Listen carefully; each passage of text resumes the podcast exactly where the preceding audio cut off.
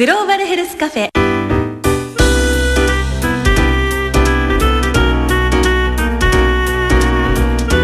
この番組は生きる力を共に作る国立研究開発法人国立国際医療研究センターの協力でお送りします。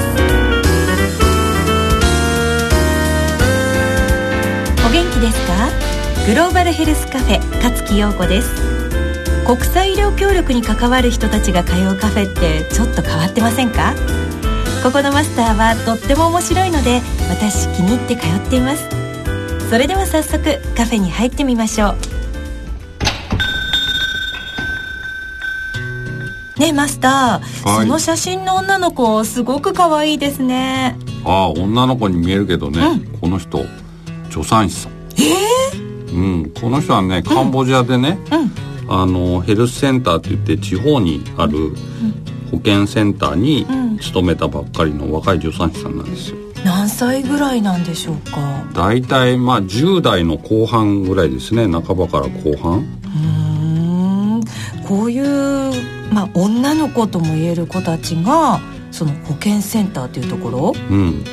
配置されるってなんかちょっと不安な気がしますが。うんそうですよねだからそれは本人たちも多分不安だと思うんだけども、うん。まあ、ちょうどあのあーこの写真を撮った小原さんがあそこにいるので、えー話を聞いてみたらいいと思うんですけども、まあ、彼女はあの産婦人科の先生で、えーカンボジアの僻地の若い助産師さんを支援するプロジェクトを、えーやって、まあ、大成功を収めてきた人なんですよ。グローバルヘルスカフェ小原さんこの女の子たち助産師さんなんですね。カンボジアではどんな問題があったんですか？はい、陽子さん、カンボジアではですね、うん。1年でどんどんこういう若い助産師さんたちが養成されてきて、うで現場ではですね、あのまああまり経験がないので、うん。女性が来た時に、あの見れないからよその病院行ってくださいとか言っちゃってたんですよ。あ例えばその18歳19歳の女の子が助産師さんとしてそこの保健センター行きました。教えてくれる人は？いないんです。やっぱり、うん。あの助産師さんが一人で配属になっている保健センターが、うん。国の保健センターのまあ4割とかなので、あといるとしても男性の看護師さんの保健センター長さんぐらいしかいないので学ぶことが現地ではできないんですね。で困って見れないからどっか行ってくださいとか言っちゃってたんです私もちょっとそういうところには行きたくないなと思うんですがその結果小原さんはその、えー1年でまあ養成されて配置された助産師さんたちその若い女の子たちを、まあ、指導しに行くということをなさったわけですか？その地域でどうにか誰かがはい。支援できないだろうかっていうのを一緒にカンボジアの人と考えていくプロジェクトでした。はい、具体的にはどんなことをなさったんでしょうか？はい、まずですね、はい。保健センターのこの若い助産師さん普通のお産まではできるんですけどなんかトラブルがあったらですね、はい。対応ができないのでうん。病院にこう送らないとダメなんですね、うんうんだけど病院に患者さんが悪くなって送ろうとするとですね、病院の助産師さんとかお医者さんが怒るんですね。なんでこんなになるまで取っといたんだとかなんで見れないんだとかって怒られちゃうのでもう嫌になっちゃってたんですねそれで まずはどうも病院の助産師さんっていうのがその保健センターの助産師さんのこの新人具合とか役割とかっていうのが分かっていないので、あのそういう役割をお互い分かるようにん一緒に会ってもらうところから始めました。はい、どういう環境で働いていたんでしょうか？これがですね、すごくてですねもうあの電気がないのでバッテリーよく持ち歩かないとダメで真っ暗のところでお産して、まあ、1個しかバッテリー電気がないのでうん。例えば、患者さん来るまでは保健センターの表にこう電気つけとくんですけど、うん。お産になるとそれ中にこう自分でバッテリーこう運んで持ってって裸電気1個みたいな、まあ、今ああ本当にあの車にあるバッテリーにこう電気をつけたやつの、まあはい。まあ、結構うちらは不慣れなのでこれでどうするんだろうみたいな真っ暗の中であのお産してたりですとかスコールの中こうバイクで往診っていうんですかね、はい、女性お産後の女性自体赤ちゃんとお産後の女性歩けないのでスコールの中連れてこられないので。バイクで行って、まあ、雨季になるとスコールとかに会いながらバイクでこう往診したりですとか。10代の子がですよね。そうですね。あと、まあ、お産の時ってあの機材を消毒するのが大事なんですけど、はい、そういうのもあの煮沸消毒しかできないですからやっぱりほら電気がなかったりしますし電気使う機会もないので20分煮炊きするところから始まっちゃうんですよね。普通といってもこう、ひねればガスが出てくるわけではないんですよね。まあいろんなタイプのがあるんですけどガスの上にこう乗っける圧力釜みたいなのもあるしそのガスが配給がなくて切れちゃったり変えないと、まあ、しょうがないから炭とかで 煮炊きしたりとかですね。ちょっととにかくうちらがあの日本で病院でやるのとは考えられないぐらい 煮炊きして消毒煮沸消毒機材やってで電気持ってきて夜中真っ暗の中で。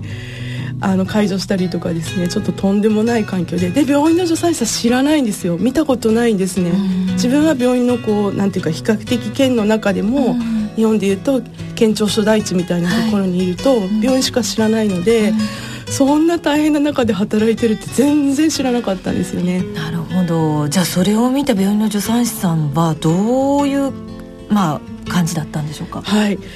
もう全然知らなかったってまず本当にまず認めてくれてあこんなところで働いてるんじゃあのこんな患者さん見れなくて無理ないよねってであのすごくあの分かってくださって実際の環境を見てからですね、あのすごく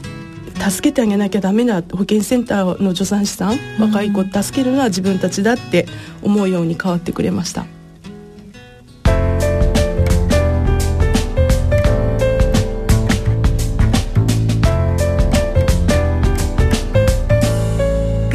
ヘルスカフェ。その結果病院の助産師さんとそれから保健センターの助産師さんどんな交流ができたんでしょうか、はい、いやすごくコミュニケーションが良くなって、はい、お互い知り合い一回知り合ったので携帯番号を交換しだしたりしたんですね、はいそうするとすごくですね、まあ、今まで全然知らない人だったので、うん、あと緊急体制とかもないのでどうしたらいいか分かんないんですけど、うん、その病院の助産師さんに、まあ、困ったら携帯電話かけれるようになってきて、あの困ったら頼れるっていう感じに変わってきました。大変なトラブルにも対応できたということなんですが。はい新人の本当にもう土壁地で働いている一人の助産師さんが働いているあの保健センターでですね、うん。お産の時に大出血した女性がいて、で新人さんがこれはもう自分で対応できないもうこれ死んじゃうと思って、その仲良くなった病院の助産師さんに電話をかけたら、病院の助産師さんが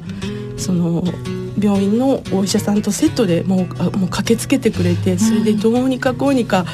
あの救急命してそれでどうにかこうあの病院に連れてってくれてその方生き残ったんですよ。本当に自利品っていうか何もないようなところでもどうにか患者さん救命できたっていうので助産師さんがすごくあのこういう10代の助産師さんがすごい病院のなんていうんですかね先生とか助産師さんをありがたく思うようになってそしてやっぱり嬉しいじゃないですか食べられると。うんよしよしそうかみたいな感じでですね、病院の助産師さんってお医者さんもやっぱりこうちゃんと目かけてあげなきゃダメだなみたいな感じになっていいこう信頼関係がだんだんできてきました。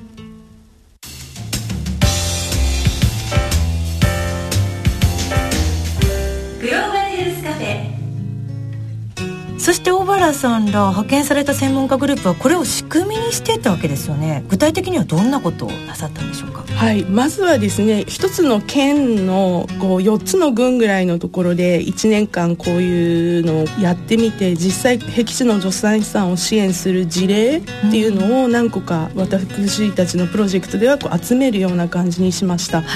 あのすごくやっぱり援助団体が入っててリッチな軍とかもあれば、はい、もう誰もいなくて自利品の,、あの本当に支援もお金もなくても本当に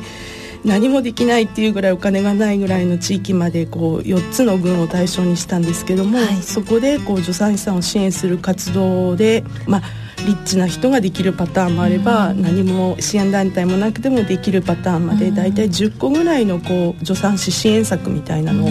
事例として集めてそれを全国の人を呼んだ研修の時に全国の人にこう例として示したら、まあ、みんなゼロから始めるのは難しいんですけど、うん、真似てやるのは結構簡単なんですね、うん、であうちの軍だとこれできるとか、うん、うちの州だとやれるみたいにしてあの母子保健行政官のおばさんと病院の助産師さんで僻地の保健センターの助産師さんを支援する計画っていうのを作ってもらいました。3年間でできたという大成功のプロジェクトだと思うんですが、まあ、小原さんとしてはそのポイントどこにあったと思いますか？はい2つぐらいあるんですけども、うん、やっぱり1番目はですねこううん援助の関係者があれやれこれやるって言わないで、はい、その地域でやりだすのをちょっとこらえて待っててですねあの地域でやりだしてくれて実際自分たちがやれるってやりたくてやっているっていうものを、まあ、ちょっと待つようにしたのがあのうまくいったポイントだと思います。もう一つはですねすごくあのカンボジアこの母子保健の関係者って女性がやっぱり現場では多くてですね、はい、助産師さんも女性ですし母子保健行政官も女性で、で病院の助産師さんも女性なんですけども。実はこうお金とか計画の承認とか、うん、あの予算をつけられるっていうのはやっぱり結構管理職の男性なんですね、うん、その男性の管理職の人のため病院長さんとか、うん、州の保健局長さんとか、軍の保健局長さんとかを、本当に簡単な、まあ、2日間の研修で、あのこういうふうな支援策がありますよ。あの助産師さんのグループが計画したらあの承認してあげて予算も探してきてあげてくださいねって言ったら、まあ、よく分かったと。でそれまで何ていうか関係ないって言ってたんですね。本当は募集権大事って言ってても何地域でしたらいいかよく分かんなくってこうお上から千代から何か言ってくる研修とか待ってたんですけどあ地域でこういう支援体制あ実はこうお姉さんの助産師病院助産師とこの若い子つないであげればいいんだって分かってからは本当に支援してくださるようになりました。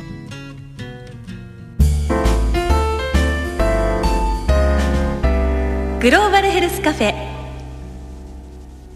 仕組みが分かれば早いですからねマスター。まああの中央はなんか良かれと思って作るかもしれない何かのね決定なり政策を作るかもしれないですけども、まあ、必ずしも現場のニーズが分かってて作ってるとは限らない。だからその辺は逆にそういう現場をちゃんと見るということも大事だと思いますし先ほどのまあ、支援の仕方でもありましたけど彼ら自身がまあ小さいかもしれないけども成功体験を積むことによって自分たちがだんだんあ自分たちもできるんだとそういう感じを持ってくることによってさらに大きなことないですね。たくさんのことを自分たちで企画して自分たちができるようになるという、えー、ことが大事なんじゃないかなと思いますけどね。